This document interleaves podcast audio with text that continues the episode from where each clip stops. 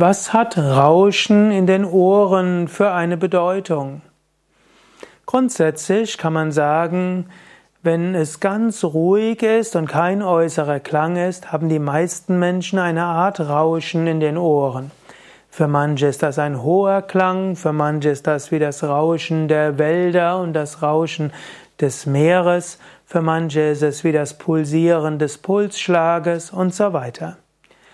Es gibt verschiedene Formen des Rauschens der Ohren. Das meiste Rauschen in den Ohren hat keine allzu große Bedeutung.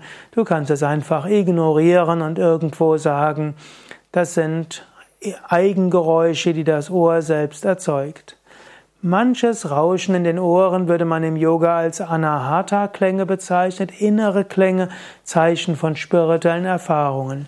Manchmal, wenn du sehr ruhig bist und wenn du irgendwo in einer Stille bist, eine spirituelle Schwingung, kommt so ein subtiles Rauschen, vielleicht auch wie ein lauter Om, Om, Om Klang oder auch ein hoher Klang wie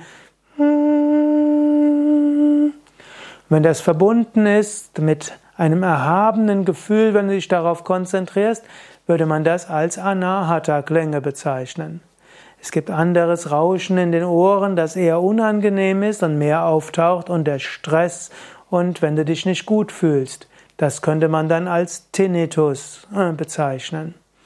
Im Zweifelsfall, wenn du nicht sicher bist, ob es Tinnitus ist, einfaches Rauschen oder Anahata-Klänge, dann interpretiere es einfach als Anahata oder irrelevantes Rauschen.